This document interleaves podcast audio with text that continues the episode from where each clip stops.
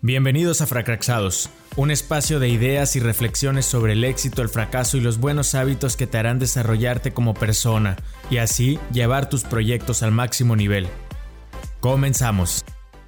Gente bonita, ¿cómo están? Buenas tardes. Roberto, ¿cómo estás? Muy bien, ¿y tú, Joel? Bien también. Este, llegamos, creo que al episodio 5, ¿verdad? Es correcto. Al 5. Entonces ya, ya llevamos 10 semanas trabajando en esto, 5 episodios, ya es bastante. Eh, tenemos un tema interesante hoy. Hoy no hay tanto guion, hoy no hay, no hay tanto estadística. Vamos a hablar un poquito más a título personal, a título de percepciones, para que por ahí, si alguien no esté de acuerdo con lo que vamos a decir, no pasa nada, es solamente nuestra percepción respecto a lo que está pasando. Antes de comenzar, sí quiero aprovechar para felicitar a Roberto porque la semana pasada me enteré, si fue la semana pasada, el viernes, el viernes o el sábado me enteré que vas a sacar un libro. Qué chingón, Roberto. La neta, cuando veo a mis amigos así que empiezan a sacar proyectos bien fregones, me pone feliz porque pues estás en un círculo virtuoso y dices qué chingón que estén cumpliendo sus sueños.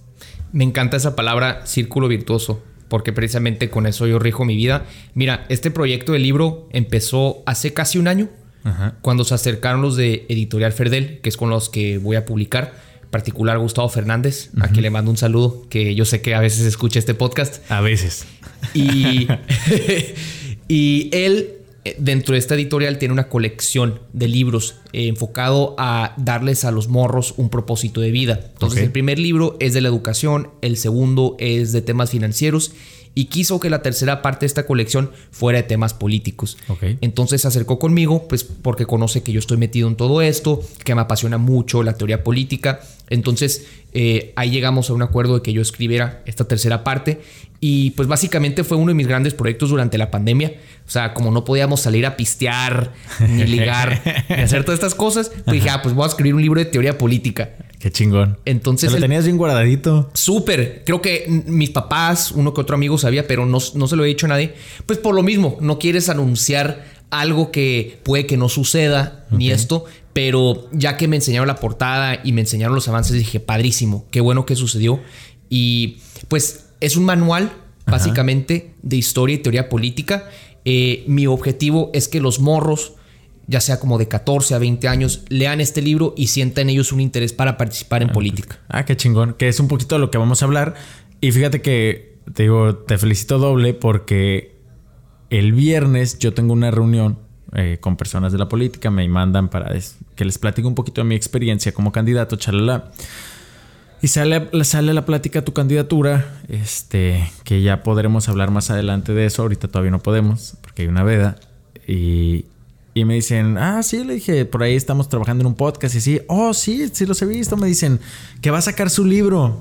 Y yo, Roberto, nah, le dije, será su papá, ¿no? Y este, la dudé, como que dije, nada, está muy morro para sacar un libro. No sé, o sea, jamás se me ocurrió que fueras a sacar un libro. Entonces, cuando en la tarde veo tu publicación, dije, sí, va a sacar un libro.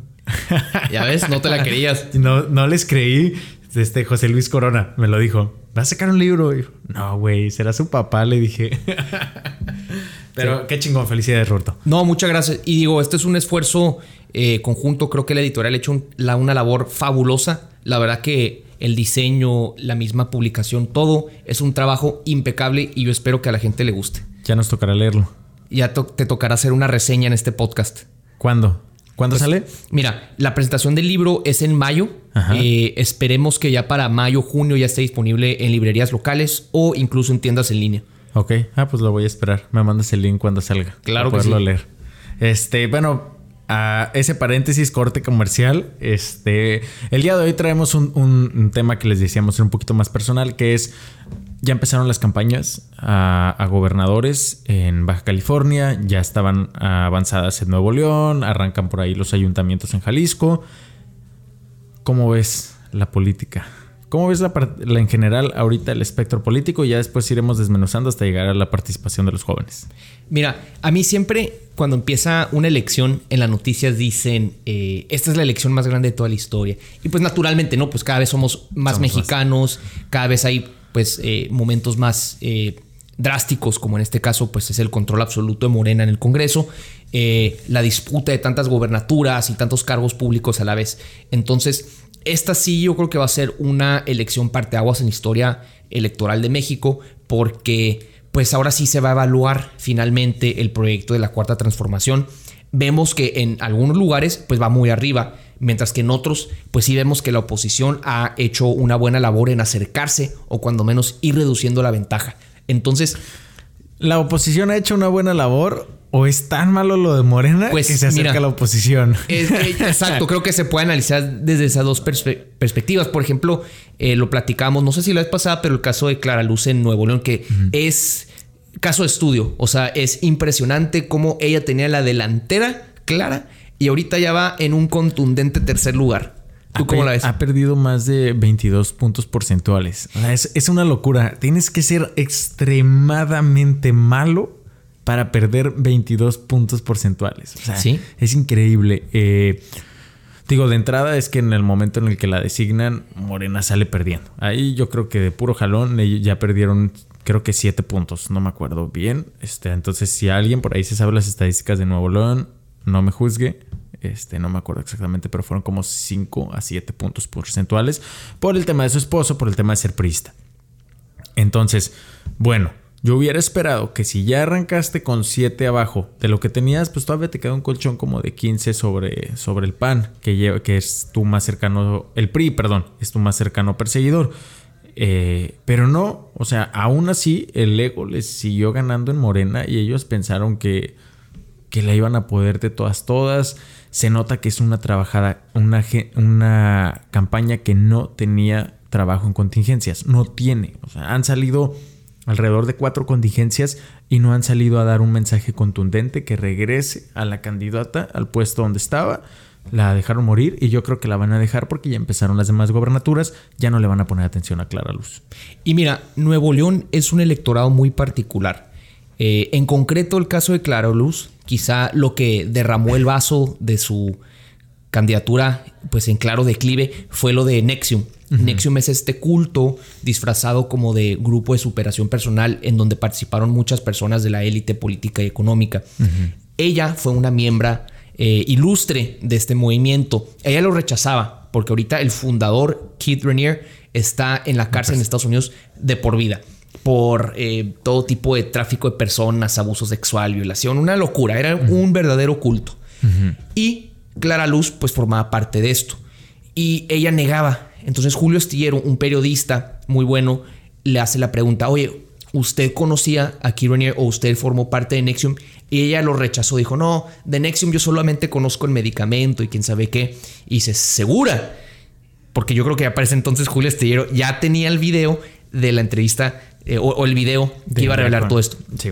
A los dos días sale el video donde Clara Luz evidentemente está ahí con Keith Rainier entrevistándose y parecía que ya se llevaba muy bien, que ya se habían encontrado varias veces. Entonces esto evidenció las mentiras de este personaje. Y eso el electorado de Nuevo León dijo, ya estuvo. Y es que el electorado en general en Nuevo León y en, las ciudades un poquito más desarrolladas, ¿no? Vamos a hablarle Guadalajara, eh, ciudades como Zapopan, este, en Baja California yo creo que pasa algo un poquito similar. Te podemos perdonar muchas cosas, pero la deshonestidad tan evidente, yo creo que el, pertenecer a, Nexium se lo hubieran perdonado. Porque la gente ni siquiera sabe qué es. O sea, realmente no todos están empapados. Lo que no le perdonan es la mentira tan cínica. Y entonces ahí es donde yo como mercadólogo me fijo en el trabajo de esos mercadólogos y digo, güey, si tú sabes, cuando tú tienes un candidato, pasa cuando arrancas campañas, le lees la cartilla y entonces con tu estratega, tú ahora sí que te confiesas, oye, güey, ¿sabes qué? Una vez me paré en el semáforo y peleé así, puede salir un video de esto. Una vez dije esto, puede salir ese video. Estamos en la era de las redes sociales. A mí me sorprende que no hubo nadie por ahí que le hubiera dicho, hey, ¿sabes qué? Ese video existe. Entonces, vámonos preparando, te lo van a preguntar, que vas a decir, sí, pero yo no sabía de qué se estaban, ¿sabes? De alguna manera lo disfrazas, pero aquí el, problema es que ya dijo, no, te, no lo conozco, sale el video que sí lo conoces, entonces ya después todo lo que digas es justificación. Ya no te van a creer. Entonces, ¿cómo la defiendes? Imposible.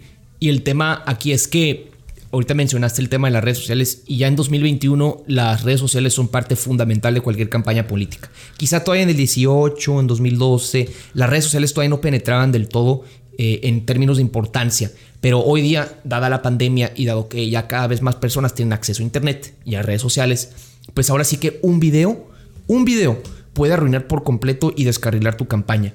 Y en este caso, eh, esto lo vamos a ver a lo largo de estas elecciones. Va a haber muchísima campaña negra, muchísimos videos. Eh, por ejemplo, hoy estaba viendo en Twitter eh, Alejandra Guerra, una periodista aquí en Tijuana, que sube un video de Mario Delgado con Marina El Pilar haciendo campaña, creo que en Mexicali. No están aquí en el sobre de playas de Tijuana. Ah, imagínate. Entonces, eh, que salen algunos de los simpatizantes de Morena a reclamarle por el proceso de selección interna de candidatos.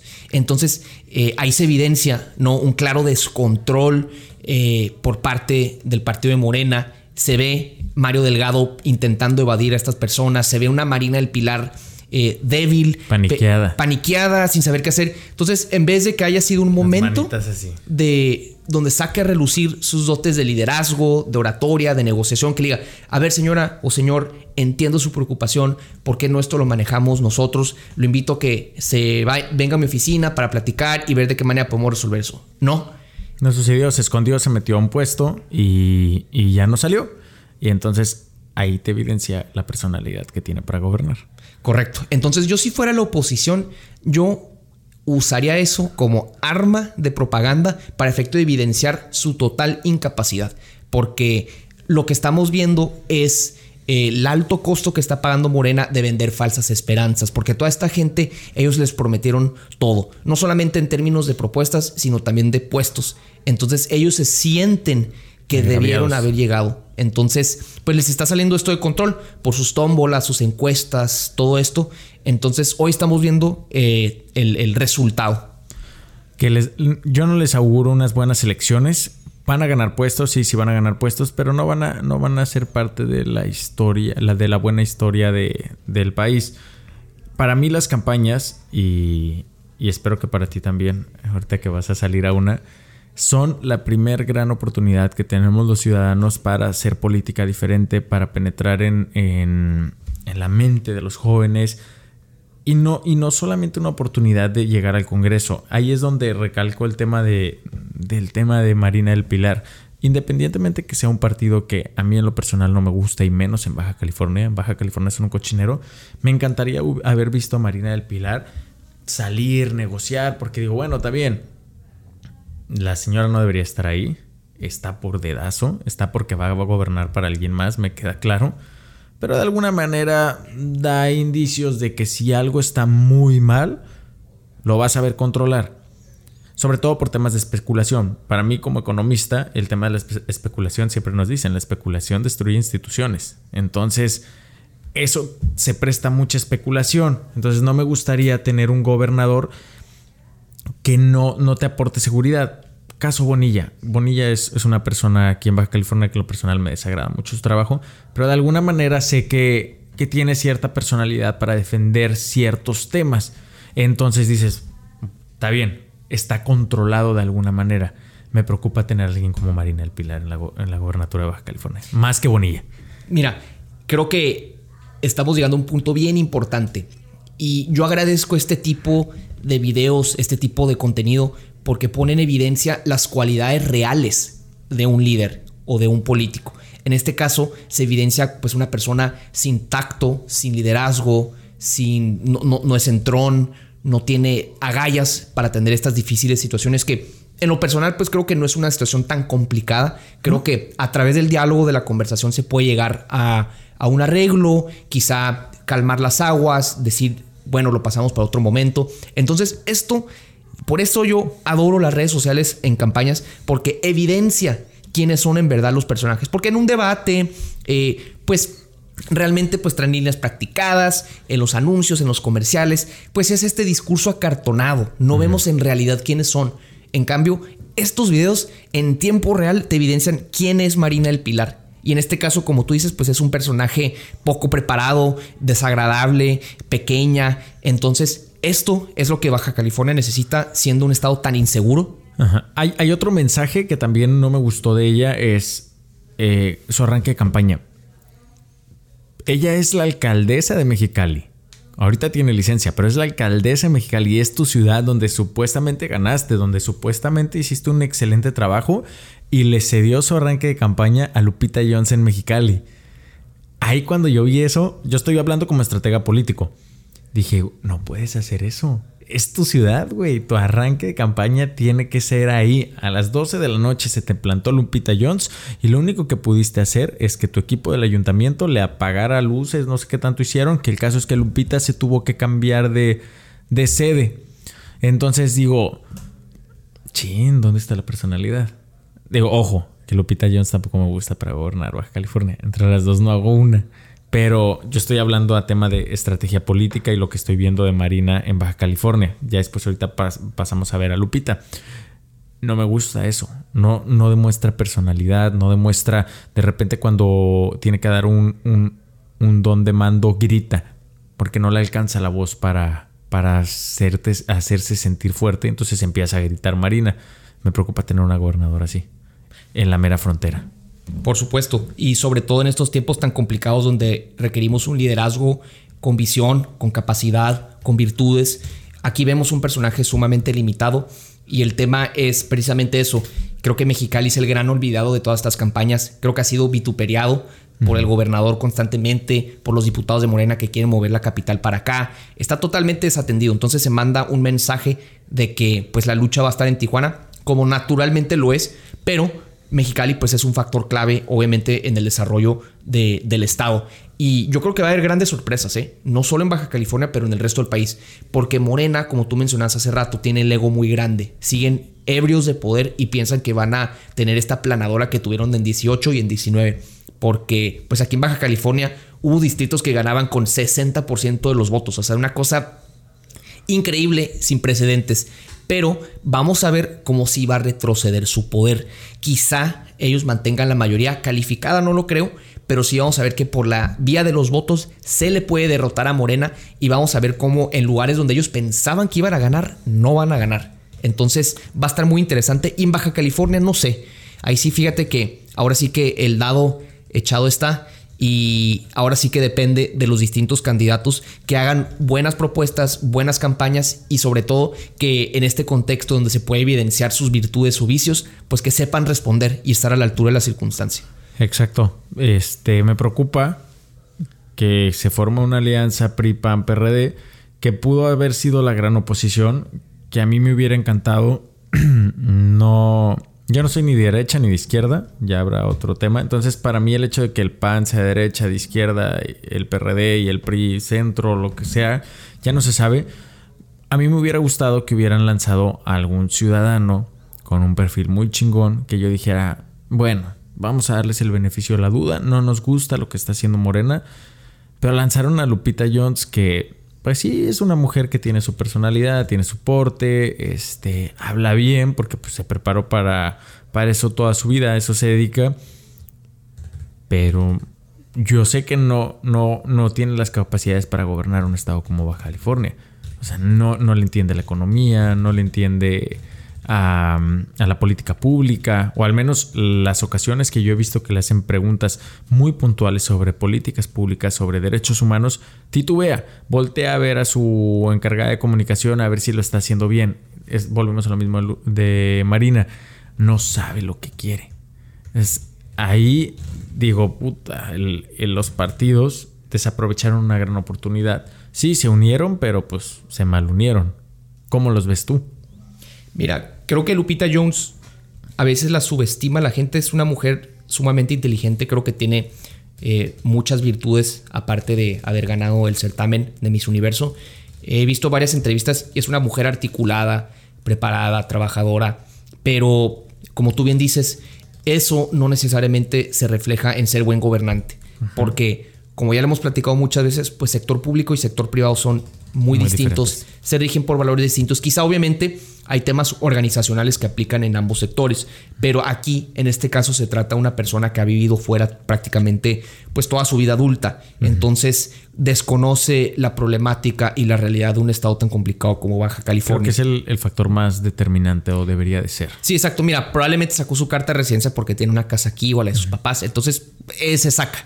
Pero creo que sí, precisamente la alianza desperdició esta oportunidad para posicionar a alguien, un candidato ciudadano. Y creo que en parte, mira, la alianza sí intentó acercarse con la sociedad civil, intentó buscar perfiles, pero nadie quiso levantar la mano porque le daba miedo pues que Morena la, los arrollara.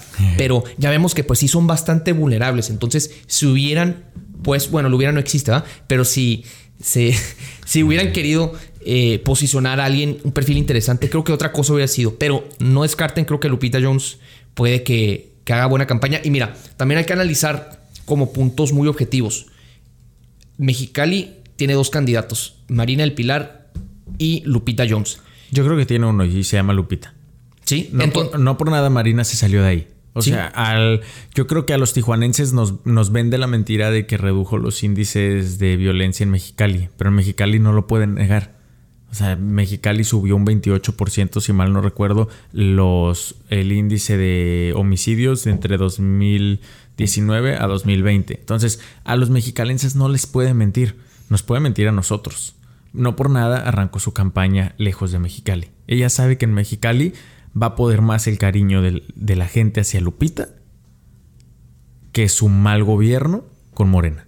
Mira, y eso es muy importante porque creo que el electorado de Mexicali sí castiga. ¿Sí? A diferencia del de Tijuana, que a veces parece que no castiga o parece que nunca olvida, pero en el caso de Mexicali, ellos sí castigan y hay bastante alternancia. Entonces, creo que tú bien lo apuntas. Creo que es descuidan estos pequeños detalles que al final se acumulan y esto representa, por ejemplo, una pérdida. Y esto creo que nos, nos da la transición para el personaje siguiente que tenemos que analizar de los candidatos, ¿Quién? que es Hank. Ah, Hank. Dije, ¿Tú cómo ¿quién? ves a Hank? Me preocupa que no se puede no puede permanecer parado en ninguno de esos eventos. No, no tiene fuerza, no tiene energía. Este puede parecer chiste, pero yo digo, me dedico al marketing político, me gusta, me apasiona, me gusta la política. Entonces estoy viendo esos detallitos de, de cada candidato, a ver dónde arrancó campaña, qué, qué dijo, qué tono de voz. De Hank, algo que es muy inteligente de su parte es su spot en el Estadio de los Cholos. Es el spot más chingón que he visto en todas las campañas porque el señor no alzó la voz, no dijo nada. Simplemente él dijo el efecto Hank. ¿Y qué es el efecto Hank? Un estadio atrás que representa todo lo que él hace por la economía en la frontera. Que, que los que no saben de los negocios turbios que pueda tener por ahí, eh, eso es un- un mensaje imponente. A mí el señor se me hizo imponente ese spot a la hora de arrancar su campaña. Es el único spot que yo me he detenido a ver de todos los candidatos en Baja California. Todos me- los veo, su primer renglón, digo, ay, bye. El de este señor lo vi completito y dije, qué chingón. Y no es nada tonto, sigue manteniendo el rojo en su publicidad. Aunque él sabe que no va a correr por el PRI. Entonces, por ahí, sin los recursos que tiene Marina y sin los recursos que tiene Lupita, se me hace súper interesante la propuesta que están mandando con Hank de yo no me exaspero, yo no necesito gritar, yo soy Hank. Entonces, ojo, que a mitad de la campaña eso lo puede empezar a elevar. Y si el gobernador sigue dándole foco, lo va a ir levantando. Porque esa es otra. Hank no ha tenido que contestarle. Y el mismo Bonella lo dijo, perro que ladra no muerde. Este güey no le ha ladrado. Sí, mira, y yo creo que no hay que descartar el fenómeno Hank, como bien dices. Él cuando se postula en, creo que 2004 contra Osuna Millán, era un contexto distinto. Él queda en 2004, segundo. 2005. Ajá, él queda en segundo lugar, pero es en un contexto donde el PAN pues todavía era un partido joven en Baja California. Eh, creo que Osuna Millán representaba un perfil muy competitivo. Eh, Hank pues tenía ahí varios negativos y la perdió. Y el PAN pues tenía toda una estructura armada en todo el estado. Hoy, en 2021, sí creo que la cosa es distinta. Creo que Hank tiene un gran arraigo en la ciudad. Ha hecho bastante labor con el Día de las Madres, Día del Niño. La rosca de Reyes. Rosca de Reyes, ese tipo de cosas. Y esas cosas venden, ¿eh? O sea, en política, tristemente, así ganas votos. El recuerdo de su esposa sigue vigente. Sí, O sí, sea, sí. Allá en la zona este donde yo crecí, su esposa es la idolatra la gente. O sea, ¿tú crees que no van a salir a recordar a su esposa por allá ahorita en las elecciones? Claro que sí. Sí. Y mira, Yo vi y me, me llamó la atención porque dos, tres personas me han comentado que les gustan también mucho los spots de Hank. Yo no los he visto personalmente, pero eso que sí que pues es buen contenido. Y te recomiendo que veas la entrevista que le hicieron en Tragaluz, en Latinus. Se me hizo muy buena. Creo que es un tipo muy, muy simple, muy sencillo ¿no? En, cuanto a su lenguaje. Entonces, las preguntas que le hacía el conductor de Tragaluz, pues se le resbalaban, contestaba de una manera muy simple, pero no queda mal. O sea, no queda evidenciado como eh, un político nefasto y demás. Incluso hasta te causa grado que eso pues va a ser muy importante. Entonces yo no descarto el fenómeno Hank porque como tú bien dices, creo que eso le llama mucho la atención a la gente. Es un personaje que ya está en el inconsciente colectivo de Tijuana eh, y ven ellos los cholos y asocian cholos con Hank. Entonces dicen, qué bueno hay aquí en la ciudad. Dicen, pues el fútbol, los cholos, Hank. El, ajá, el tema de Hank yo creo es es sacarlo de Tijuana. Fuera de Tijuana no, no es fuerte. Entonces, su gran ventaja, precisamente, es que las otras dos competidoras, nadie las conoce en Tijuana. O sea, yo medianamente conozco a Marina y a Lupita y eso porque me gusta mucho la política y porque trato de mantenerme informado. Y aún así te puedo decir que medianamente las conozco. No, no soy experto en su trayectoria política. Entonces, el votante común, eh, el promedio, que no se informa en Baja California, este, va, va a poder salir a votar por Hank. Y hay otro tema. Ahorita hemos hablado suponiendo que la democracia verdaderamente existe. Pero a título personal, pues yo ya salí a campaña, yo ya sé cómo está la compra de estructuras, la compra de votos. Las señoras en las zonas de la periferia, por ejemplo, el Distrito 11, que a Bonilla le alcanzaron los pesos para comprarlas en, las elecciones pasadas, la realidad es que se le son más fieles a Hank que al dinero. Entonces quiero ver si a Bonilla a Morena les alcanza otra vez para repartir. En, en este sentido, que no se malentienda, no precisamente repartir es que les compran los votos, es llevarles un chorro de comida todos los días, llevarles dinero para gasolina, para que estas señoras se muevan, para que recolecten apoyos, techos y demás. Se los van a recibir, está claro. Pero por ahí las señoras se acuerdan de quién es Hank, de cuando salía en su Bentley, iba y les llevaba y todo. Y puede que el dinero no le alcance Morena. Para mí ese es el factor más importante de Hank. Más allá de su popularidad es lo que sabemos que hay en el behind the scenes de las campañas con las estructuras, las líderes de colonia, los líderes de colonia, entonces yo no lo descarto. Totalmente. Y eso es clave. Creo que la gente no termina de entender cómo funciona la democracia en México, porque efectivamente en otros países sí sale la gente a votar por un proyecto o un candidato, pero en este caso en México hay más variables a considerar. Efectivamente hay gente que sale y vota por ti, porque se convence que tú tienes las mejores propuestas, el mejor perfil, pero también está esta variable súper importante que incluso yo creo que representa mayores votos o porcentaje del voto en cuanto a eh, pues todo el tema de la estructura y la compra de voto. Y yo me he dado cuenta también, quizá no he tenido esa experiencia tan directa, pero pues como estoy alrededor del PBC, pues he escuchado. Sí, exacto. donde te dicen que, no, pues mira, eh, llegan todos los líderes de Colón y te ofrecen que ellos tienen acceso a 500, 2000 votos a cambio de una suma de dinero. El problema es que su lealtad no está asegurada. No. Su lealtad está condicionada pues al mejor postor. Pero en este caso, como tú bien mencionas, creo que con Hank la cosa es distinta porque estamos hablando ya no de un tema de dinero, sino como un tema de, de lealtad.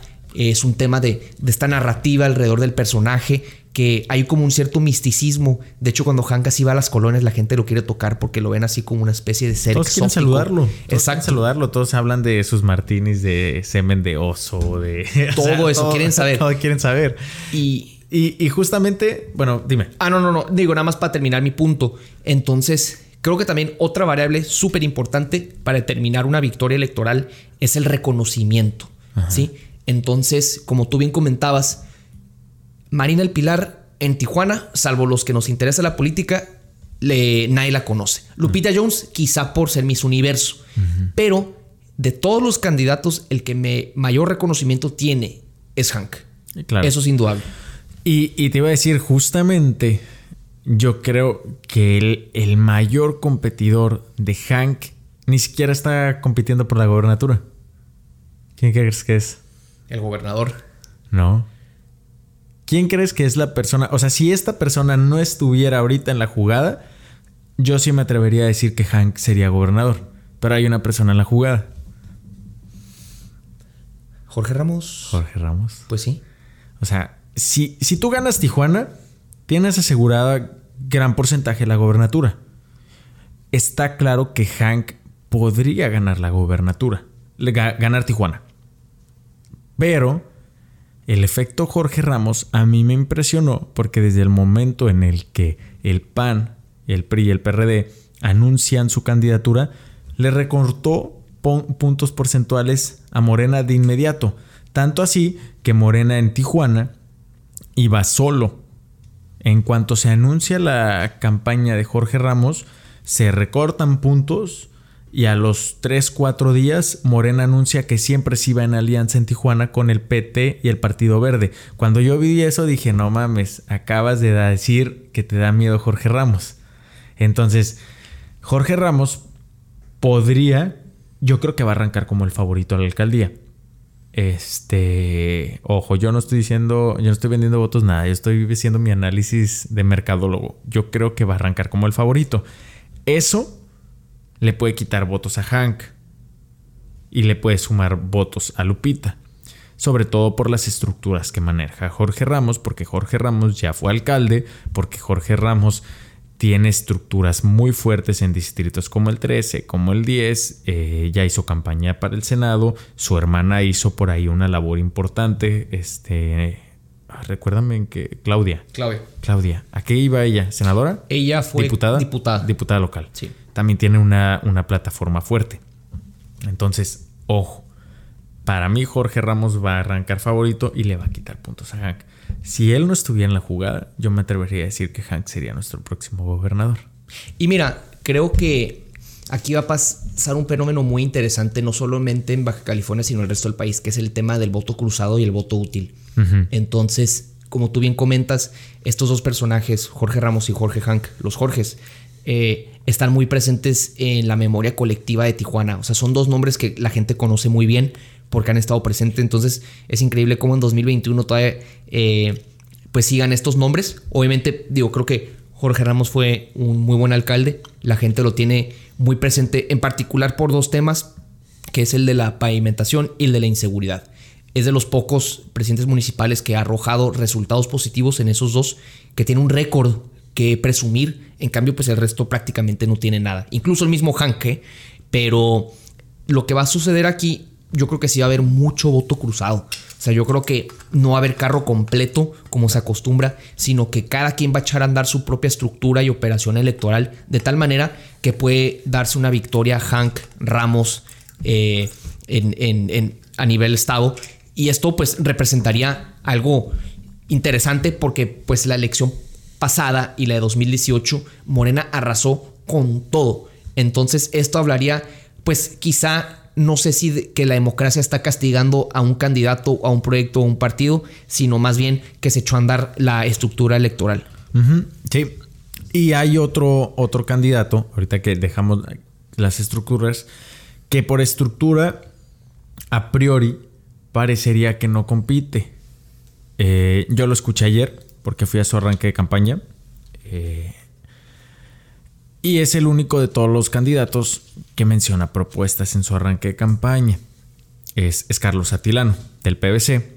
Por ahí el efecto Kumamoto, que se va a empezar a volver viral en redes sociales y el partido local. Y entonces, si el PBC logra subirse a esa mareita del partido local que decide en casa y Atilano logra articular eh, bien sus propuestas y convencer a jóvenes, lo dijo muy bien ayer.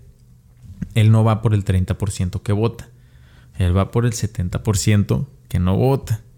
Entonces, si de ese 70% él logra jalarse 10, 15%, aguas. ¿Por qué? Digo aguas. La gente estaba acostumbrada a ver las campañas en la calle y si yo no salía a las campañas es como si no estoy. Pero como ahorita todos estamos en nuestras casas, vamos a ver campañas en nuestra casa. Entonces, creo que Carlos Atilano por ahí tiene una gran oportunidad. Independientemente de que todos sabemos que yo apoyo al PBC, eh, la realidad es que también me mantuve omiso dos años porque estaba viendo el proyecto, estaba ayudando a ver qué vamos a hacer. Me sorprendió, la verdad, ayer su arranque de campaña.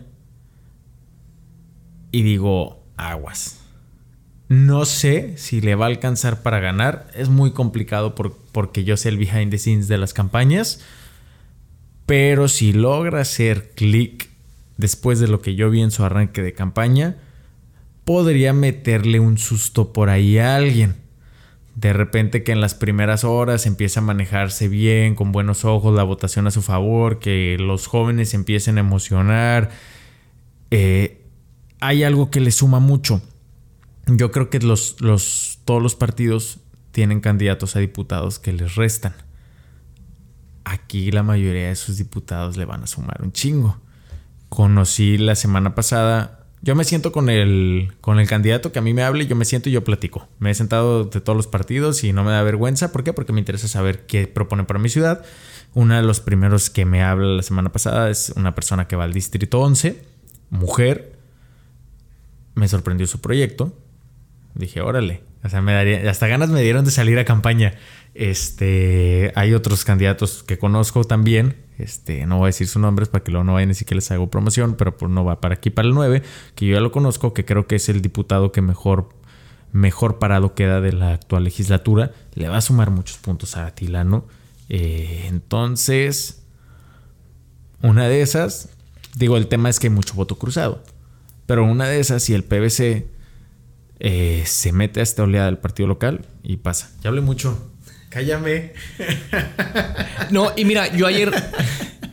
Yo ayer fui al, a la presentación de Atilano, ahí en el Palacio Municipal de Tijuana. Me parece que dio un discurso formidable, sin rollos, mucha sustancia. Creo que eso refresca un poco el discurso político porque pues estamos acostumbrados a estos mensajes acartonados de flojera que a nadie le interesa.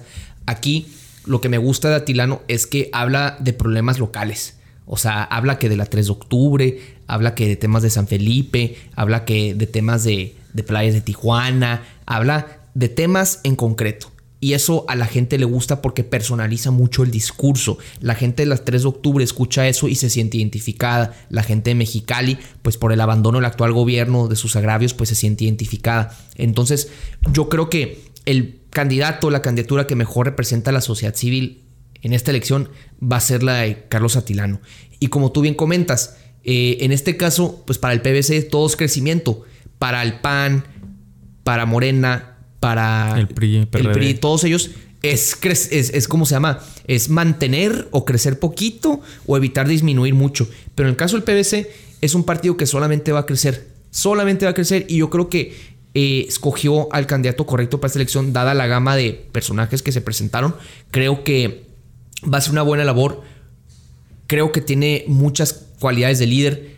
Ha sido un abogado defensor de las causas sociales por muchísimos años. Entonces la gente sí lo ubica en las colonias porque ha defendido pues causas eh, populares, interesantes.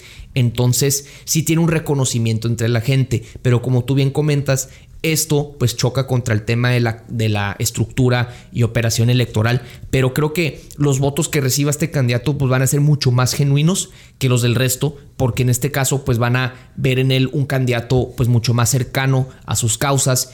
Y yo me imagino un escenario, por ejemplo, donde a Tinalo a, a Tilano lo estén interpelando en alguna eh, en un mercado sobre ruedas como sucedió hoy con Marina.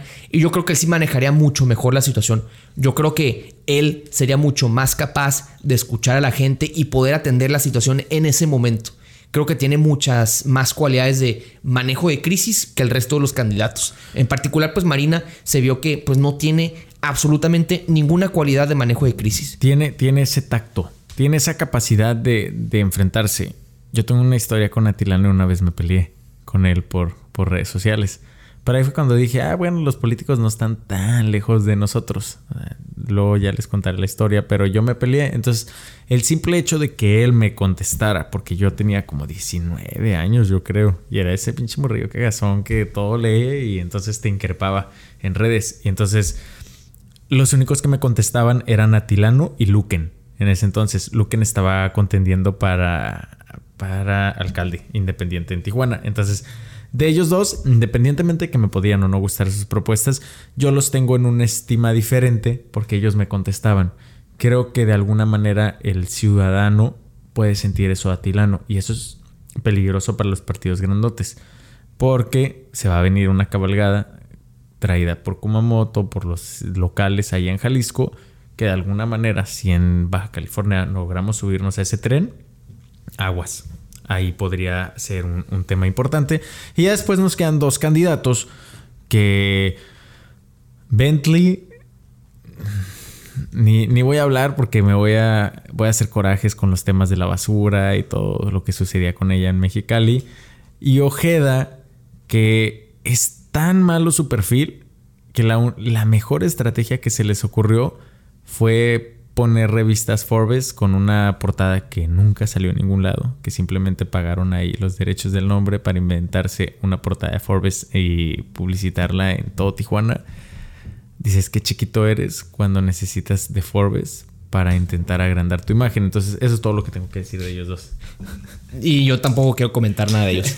Mira, me gustaría entrar a un tema que hoy que estamos, ya que somos eh, tuiteros asiduos, hoy yo tuiteé algo acerca de ah, cómo me considero demasiado buen pedo para la política y por lo tanto debo de releer tres grandes autores, Maquiavelo, Sun Tzu y el Cúbole, para despertar mi víbora interna. Entonces esto suscitó un debate ahí entre nuestros seguidores acerca de si se debe ser buen pedo en política, si se debe ser un culero, porque al parecer, pues muchos asociamos la política con el maquiavelismo, el ser pragmático, el ser frío, el tomar decisiones duras. Si lo tropicalizamos a México, a mí me recordaste, de esto te iba a poner, te iba a decir que si de una vez te pedía el, pedía el libro del janquismo. Son las siete leyes del janquismo, ¿no? Siete leyes creo que son. Yo he leído la liturgia del tigre blanco, no he leído las siete leyes del janquismo. las siete leyes del janquismo yo las, las leí en un libro de Denise Dresser, te hace un pequeño resumen, pero sé que está el libro por ahí. Entonces dije, ah, bueno, pues te las voy a mandar una vez ya que andas en el modo. no, y mira, yo soy fanático de la teoría política, tan eso así que pues escribí un libro sobre eso y pues Maquiavelo me interesa mucho, es un personaje sumamente interesante. Maquiavelo pues fue el embajador o este representante de los Medici, eh, aquella familia en el Renacimiento, y él se dedica a escribir una obra acerca de, pues, de cómo debe manejarse un príncipe. El príncipe es pues, su obra magna que todo el mundo conoce.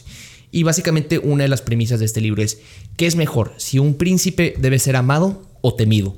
Muchos se van con la impresión que este libro de Maquiavelo es una guía de cómo ser un, eh, político eh, cruel, duro, con tal de obtener la victoria en cada una de sus aventuras políticas, pero en realidad simplemente describe cómo es el poder en la realidad.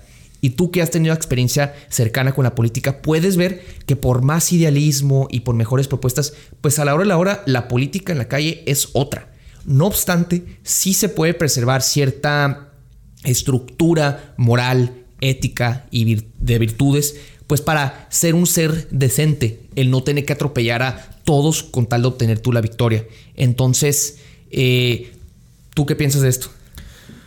Yo ya lo viví, ya me tocó elegir y, si pudiera darle un consejo a los jóvenes es no se conviertan en ese político culero. Eh, a los... Yo hace dos años que, que terminé mi campaña. Hoy exactamente, de hecho, puse mi Facebook recuerdo, hoy fue mi registro de campaña, un 5 de abril. Este, me salió mis recuerdos de Facebook hace como dos horas. Y, la neta, si yo algo estoy muy orgulloso de esa campaña, es de que dos años después no he encontrado una sola persona que te hable mal de, de mí. Oye, no, este vato nos jugó chueco. Oye, ¿sabes qué? Este vato dijo algo que no debía. A lo mejor en el debate pude haberle tirado a los que tenía a un lado. Nunca lo hice. Yo iba firme sobre mis convicciones, que era una mejor Tijuana este, pude haberle mentido a las señoras en las colonias y prometerles más para yo ganar más votos. No lo hice. Tuve la oportunidad de sentarme con personas que me ofrecían espectaculares. Y en, e, ese es el parteaguas de la campaña y es donde yo agradezco a las personas que han estado a mi alrededor. Porque en ese momento me dijeron, güey, no necesitas siete espectaculares. O sea, no los necesitas. No se trata de llegar al Congreso como, como sea. Entonces, yo sí daría ese consejo de, no, no necesitas ser ese culero. A menos que de plano tu, tu meta 100% sea llegar al Congreso, va, llega al Congreso. Si quieres llegar al Congreso, si quieres llegar a la alcaldía, eso es lo que tienes que hacer. Si quieres hacer política diferente, no vas a ganar. No, no vas a ganar, es una realidad. Eh, puedes estar tranquilo. O por ahí ganas eh, con una sorpresa, con mínimas oportunidades, con buenos conectes, sin necesidad de arrastrarte. Y ganas. Este, para mí, de esa campaña, digo, vino Brut que es una cadena internacional de documentales eh, vía redes sociales que o sea, le hacen un documental así como a uno en un millón y se, ve en todo el mundo. Y otra, que el Parlamento británico me da un premio. Para mí eso vale más que llegar al Congreso. Los mensajes en redes sociales de que ayer que pusimos el arranque de campaña, un chingo de gente me empezó, güey, no mames, ¿a dónde vas a ir? ¿Qué? ¿Dónde? ¿Distrito? ¿Dónde nos sumamos? Eso vale más que llegar al Congreso. Depende del objetivo. Sí, mira, estoy totalmente de acuerdo. Simplemente hacer la aclaración que yo creo que se puede lograr la victoria sin necesariamente hacer un pacto con el diablo. Que ese es el problema, que la mayoría de los políticos de México eh, están dispuestos a hacer pactos con el diablo con tal de llegar al poder. Para asegurarlo. Para asegurarlo, sí. La compra de votos, eh, mover gente, no sé. Eh, ahora sí que la creatividad pues es infinita para estos temas. Pero yo sí creo que se puede hacer una buena labor. Cuesta mucho, es el camino largo. El camino fácil pues es este camino de hacer trampa, usar todas las fallas del sistema para tú posicionarte. Pero lo que yo sí le recomiendo a la gente es que sea más fuerte. O sea, ¿y qué me refiero por ser más fuerte? El que no te dejes. Porque una ah, cosa... Una cosa es ser súper buena onda, eh, ingenuo, inocente, y la otra es entender cómo funciona el sistema decidir voluntariamente no entrarle a esas malas prácticas, pero tú sí crear una fortaleza interna de poder saber tomar decisiones estrategias. Porque, eso es súper importante. Porque creo que a veces nos vamos con la finta de que, pues bueno, siempre el que es buena onda va a perder. Y la mayoría de las veces tiene razón, porque la mayoría de las veces en México gana el malo. Entonces, en este sentido, sí hacerle un llamado a la gente, pues que siga fortaleciéndose en todos los sentidos y entienda bien cómo opera esto y ganarles a esta gente en su propio juego porque a veces pensamos que pues nada más van a ganar los malos, ¿no? Entonces a mí me parece fabuloso eso los premios, pero me hubiera encantado más verte en el Congreso tomando las decisiones correctas. Porque... Llegar a ese momento. Ojo, entre ser el vato que hizo una política diferente y ser el bobo, por no decirle de otra manera, que se postuló, ¿sabe por qué? Hay un chingo de personalidad de, de por medio. Entonces, sí, sí creo que puedes ganar o perder, pero siempre con personalidad. O sea, preséntate en un debate, habla con personalidad. Si te tiran, eh, es muy fácil a, contestar, pero pues contestar pendejadas. Entonces, yo creo, ahí sí estoy plenamente de acuerdo contigo en que la gente que piense, que nos escuche, que de alguna manera piense participar en política, no se confundan en ser buena onda con ser bobo. No, no es lo mismo. Y, eso implica lo que tú acabas de decir. Y mira, creo que la política es la guerra institucionalizada. Y a mí me gusta mucho un autor, San Agustín, aquel teólogo eh, que escribió pues de muchos temas, no nada más de teología. Y él habla de un tema muy concreto, que es de las guerras justas, ¿sí? Porque muchas veces se asocia la guerra pues con algo injusto, ¿no? La invasión de Irak, la invasión de Afganistán, eh, no sé, la guerra contra las drogas. Ahora sí que pues hay infinidad de guerras que podríamos considerar como injustas. Y él, por ejemplo, habla mucho de, dentro de la doctrina católica, pues se menciona mucho este ejemplo donde cuando a Jesús le dan una bofetada, pues tú tienes que ofrecer la otra mejilla, ¿no? Y él dice, pero no necesariamente el cristianismo siempre está opuesto a la guerra, porque esto pues tú te manda un mensaje que es pacifismo, ¿no? O sea, de que es pacífico y siempre debes buscar la paz en vez de la guerra. Y dice, no, o sea, incluso dentro de esta misma doctrina hay lugar para que tú salgas a defender y emprender guerras justas, porque tú tienes que corregir el camino. Y a mí me hace un total sentido esto, porque tú no puedes dejar que siempre los malos ganen. Exacto. Entonces, tu labor más importante es identificar cuándo una guerra es justa y asumir el rol para hacer un buen papel. Porque de lo contrario, pues vaya que... Siempre vamos a seguir igual. Vamos a seguir en este círculo vicioso donde no solamente siempre ganan los malos, sino que se van perpetuando estas malas prácticas y vas desincentivando a la gente buena que quiere participar y hacer un cambio. Que ahí es la importancia también cuando a veces yo digo, ah, yo voy a votar por X candidato. Y me dicen, oye, pero es que hizo esto. Sí, pero también hizo todo esto. Entonces yo creo que no vamos a encontrar el candidato o la persona perfecta. ¿Por qué? Porque el sistema no te lo permite. Pero si hay personas que son inteligentes y de entre todo lo malo tratan de quitarle a este sistema un poquito para dejar pequeñas semillas para que lleguemos jóvenes como tú, que lleguemos jóvenes como yo y podamos agarrar esa semilla y empezarla a, plantar. Creo que eso también es, es una estrategia importante en la política.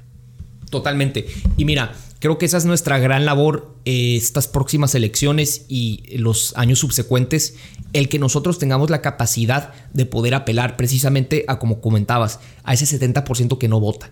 Porque mira, hoy día la mayoría de las personas en México casi casi son jóvenes, de 18 a 40 años. Entonces, esas personas por quién están votando? Están votando por aquellas personas que están aprobando todas estas leyes para que siga el cambio climático y la contaminación y la inseguridad y la pobreza o por aquellos perfiles como tú como yo que le apostamos a un futuro mejor, que queremos un futuro mucho más igualitario, mucho más justo, mucho más seguro, con muchas ideas creativas, o sea, porque las ideas que aquí platicamos estoy convencido que son mejores en todos los sentidos que las que están tomando hoy en día en el Congreso de Baja California y en el Congreso de la Unión.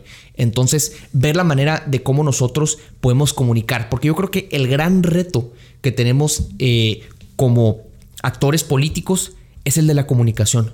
Porque hoy día el partido en el poder todavía tiene la narrativa. Ellos, al salir todos los días a platicar de sus, eh, sus cuentos y maravillas, pues siguen teniendo la narrativa. Entonces nosotros tenemos que apelar a ese mercado, a ese electorado que pues no está convencido y se siente desencantado y ver la manera de cómo nosotros podemos hacerles eh, entender que sí puede haber un cambio. ¿Y cómo se logra esto? Yo soy mucho de la idea de empoderar a la gente.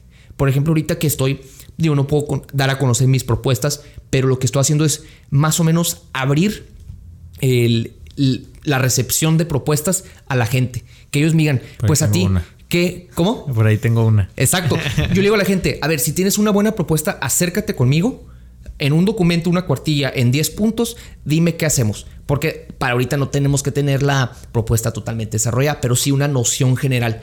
Entonces yo le estoy diciendo a la gente, yo te estoy empoderando para que tú tomes el destino en tus manos. No tienes que ser candidato para participar. Con eso me gustaría que cerremos el, programa porque luego ya nos emocionamos y ya no para esta madre. no necesitas ser un candidato. Eh, yo te vi, yo te sigo desde el 2019 tengo una memoria impresionante para recordar rostros. Entonces yo me acuerdo de todas las personas en qué momento de la vida me empezaron a seguir a Instagram o cualquiera de mis redes sociales, porque los reviso. Porque si es alguien que yo sé que me va a violentar o algo, bloqueo. No me gustan los problemas. Entonces yo me acuerdo que cuando tú me agregas, empiezo a revisar, tú estabas en el frontero. Entonces estabas participando sin ser un candidato. Ahora yo, este, no pude, no quise, no, no, no, me invitaron, lo que sea, no voy a ser candidato, pero voy a participar de la política en Baja California. No necesitas estar ahí adentro. Puedes participar. ¿Qué consejo les das? Participa de la manera en la que puedas. Se puede hacer política desde la política o desde la ciudadanía. ¿Participar qué es? Participar es escribir, es opinar, es informar, es convencer, es salir a votar, es postularte por un puesto. Ahora sí que es ir a recoger basura en la calle, es ir a recoger basura en la playa. Llevar a tus papás a votar. Es... Llevar a tus papás a votar. Todo es reflejo de tu deber cívico ante tu comunidad. Entonces yo le digo a la gente, sé creativo. O sea, no solamente te eh, enterques con la política electoral. Eso es solo el comienzo. Todo lo que tú hagas en tu comunidad va a ser consecuencia de lo que se refleje en las elecciones. Dijiste una palabra clave, ser creativo. Luego a veces nos dicen, no, es que la única forma en la que vas a participar joven es que seas un, un vato de la escuela de Derecho y que vayas y apoyes al PAN o al PRI. No, hay muchas formas de, de, participar. Sean creativos. te digo, el simple hecho de llevar a la gente a votar, me acuerdo de vecinos que les hablaban a otros amigos, hey, vamos a votar, vamos a votar. E, es, esos güeyes eran héroes de la democracia. O sea, realmente no tenían los reflectores, no salían en las noticias, pero esos vatos estaban haciendo el, el trabajo importante. O sea, levantarte, hey, vamos a votar. Las empresas en el 2018, 16. ¿Cuándo gana Gastelum? Él gana en el 17. 17 cuando está Luken. 16, perdón. 16, 16. Entonces, en, en, esas elecciones en particular, yo vi muchísimas empresas en, en, Tijuana que estaban regalando cosas a la gente que saliera a votar. O sea, el mensaje era de vamos a votar. Yo, yo recuerdo esas, esas elecciones con, con mucha pasión, me gustaron mucho porque si bien no terminó siendo el índice de votantes que me hubiera gustado. La pasión en redes sociales, el día de la votación estaba, vamos, vamos, vamos, todos querían ir. Eh, es, eso es bonito. Entonces espero que quienes nos estén escuchando de alguna manera se contagien de esa alegría, que aunque no parezca estamos alegres, este, y salgan a votar, que hagan de esta fiesta de la democracia que les gusta llamarle, eh, su propia fiesta, que participen y que hagan participar a los suyos. Creo que esa es la única forma en la que México va, va a cambiar. Me encantaría cerrar con eso. ¿Así nos quedamos? Así nos quedamos. Oye, te voy a flojera. Ya me flojera. gente bonita. Este, bueno, pues vamos a pasar a, a, despedirnos. No sin antes recordarles que si les gusta el contenido, eso siempre nos falla. Nunca invitamos a la gente que comparte este podcast. Y entonces luego me dicen, ah, sí lo escribí, sí, ya lo escuché y me dan en privado, pero como nadie lo comparte, entonces ya más gente no lo ve.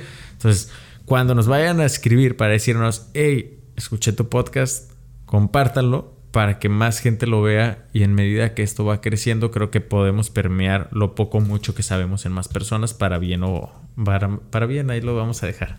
Sí, exacto, me gustaría que este podcast crezca de manera orgánica, que a la gente le guste el contenido y lo comparta, porque creo que estas discusiones eh, son apenas el comienzo, creo que de esto pueden salir cosas muy productivas para todos, porque yo sí creo que es a través del diálogo y de la conversación donde podemos eh, pues concretar las grandes ideas que México necesita. Y también pues que nos sigan en redes sociales, ¿no? Joel Cortés MX. Roberto Quijano Luna. Punto Luna, ¿no? A roberto.quijano.luna y arroba Roberto Quijano L en Twitter. En Twitter. Pues con eso nos despedimos. Que tengan una excelente semana y nos vemos por aquí. El próximo lunes volvemos a grabar. Próximo lunes aquí nos vemos. Nos vemos.